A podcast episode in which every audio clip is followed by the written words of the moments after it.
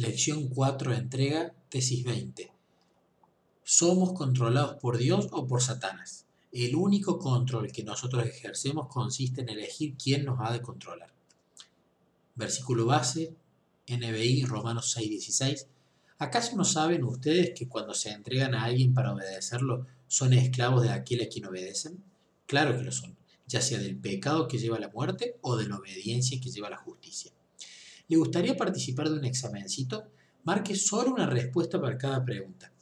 Número 1. ¿Es usted A. un republicano? B. un demócrata? C. ninguno de los dos? Número 2. ¿Es usted A. un millonario? B. un pordiosero? C. ninguno de los dos?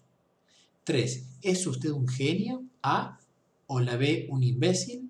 O la C. ninguno de los dos? 4. ¿Es usted A. hermoso? B. feo? C. Ninguno de los dos. 5. ¿Está usted A. siendo controlado por Dios? B. siendo controlado por Satanás. En este punto tenemos que alterar el patrón de nuestro examencito.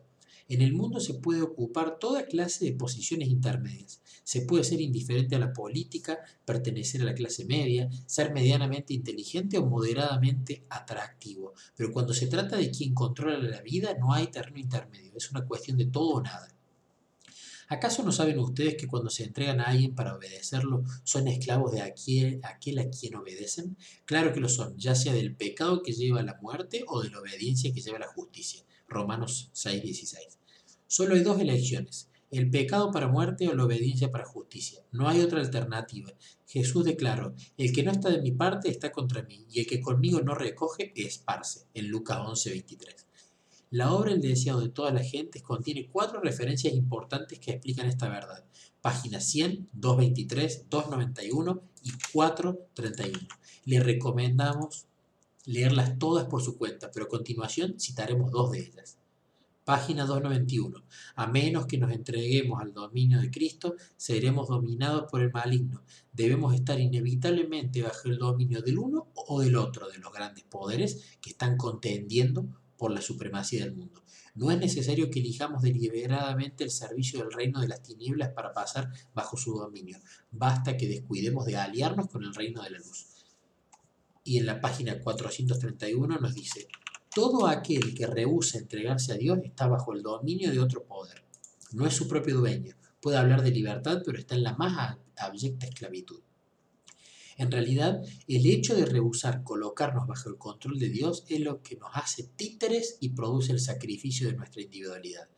Así es, porque el control divino trae consigo la libertad de elegir separarnos de Él en cualquier momento. Es el enemigo quien esclaviza a los que se someten a su control y luego se niega a dejarlos en libertad. Como seres humanos somos instrumentos. Romanos 6.13 revela que somos instrumentos de justicia para Dios o instrumentos de iniquidad para el pecado. A menudo hemos cantado, cúmplase, oh Cristo, tu voluntad. Solo tú puedes mi alma salvar. Cual alfarero para tu honor, vasija útil hazme, Señor. Pero todavía podemos rehusar su aceptación. ¿Es usted un instrumento? El instrumento es controlado por una persona.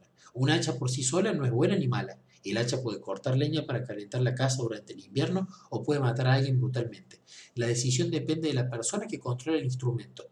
Un violín puede producir música celestial o sonidos insoportables, dependiendo de quién lo controle. Nosotros también somos instrumentos. ¿Quién lo controla a usted hoy?